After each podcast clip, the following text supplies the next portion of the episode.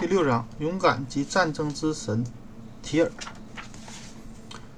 提尔或称吉乌，是奥丁的儿子。他的母亲或说是众神之后弗利加，或说是一名无名的女巨人。她是波浪汹涌的海的人格化。提尔也是阿斯加德的十二正神之一，并呃，但并无自己他自己的宫殿，常是而是常驻于瓦尔哈拉宫。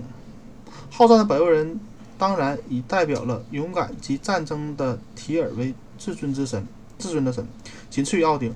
北欧勇士时常在打仗之前向提尔祈祷。和向奥丁祷告一样，提尔的武器是刀。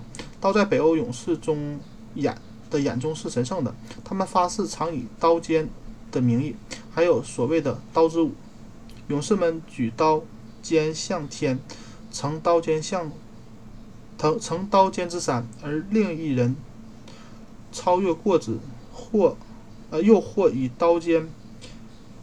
密接成轮形或玫瑰花形，使他们中的首领、最勇者站立于此，共抬之游行。提尔的刀据说也是铸造奥丁的矛的那位侏儒特瓦林所制。谁能得到这把刀，就能征服全世界，每战必胜。可是他的性命终亦必死于此刀。据古代传说，此刀藏于。奉祭提尔的神殿中，突然有一天不见了。后来经过很长的时间，出现在一个罗马人维提里乌斯的手里，而他，呃，因而他毫不费力的被推举为罗马皇帝。可是他不善用此刀，终于有一日，终为终于又为一日日耳曼士兵所得，即以此刀割了。维提里乌斯的头，那个日耳曼士兵持此刀所向无敌。老年时埋此刀于地下，于是又经过了许多年，匈奴战士阿提拉无意中得知，卒成为无敌将军。据萨迦所述，阿提拉最后一厌战，在匈牙利住下，想和美貌的。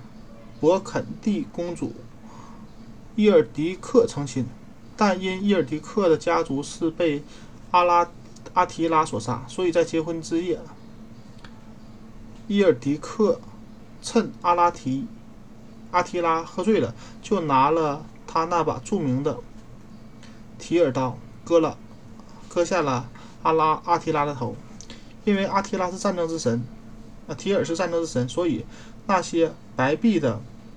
瓦尔基里也受提尔的使唤，据说其实就是提尔带领了瓦尔基里们在战争在战场中挑选勇士、勇敢的使者，带回瓦尔哈拉宫中，准备在将来的诸神之黄昏的到来为诸神作战。提尔说被说成是毒手，关于这毒手的解释又各有不同，或为因为刀只有一面锋锋刃，毒手。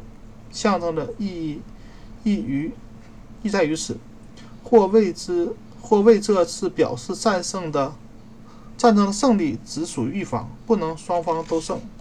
而提尔既为战争之神，所以应该有应该是毒手。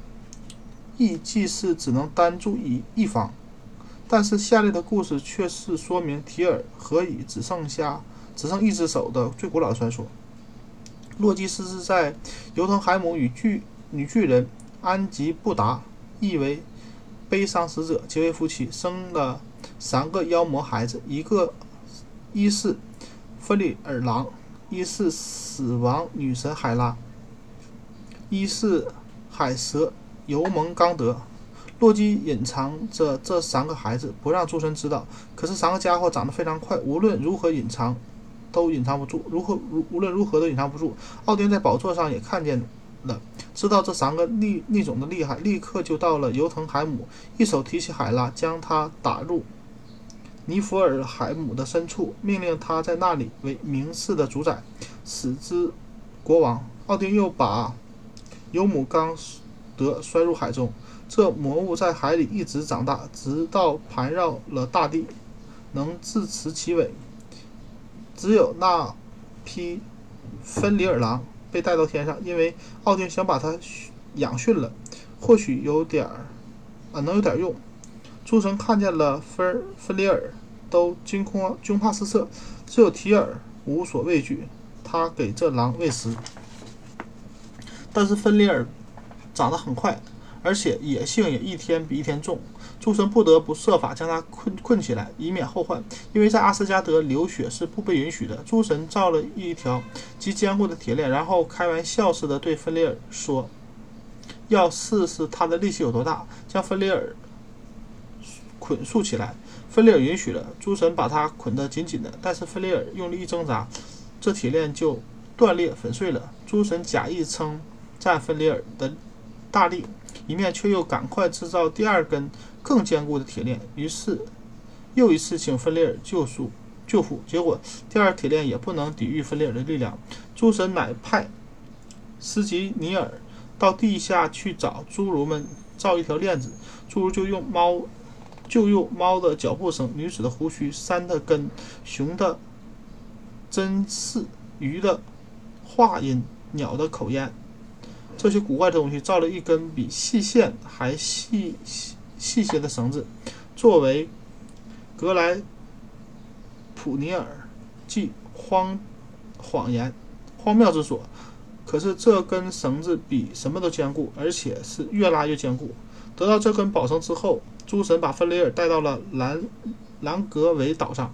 又请他试试力气。虽然这时芬利尔长得更加粗壮了，可却有点不放心这个细绳。他提出一个条件：必须有一位神将手放在他嘴巴里，让啊他方能让诸神困起来。没有一个神愿意冒这个险，而永远无所畏惧的提尔挺身而出，把自己的右手放在芬利尔口里做抵押。结果芬利尔被束缚了，提尔却成了毒手。诸诸神将提。呃芬利尔竖在山石上，又因为芬利尔的叫声太响，便把一啊便用一把刀挡住了他的上下颚，血流成一条河，名为晚安。这样，芬利尔就永远不能脱身，直到诸神之黄昏到来，他方才托付束缚到阿斯加德报仇。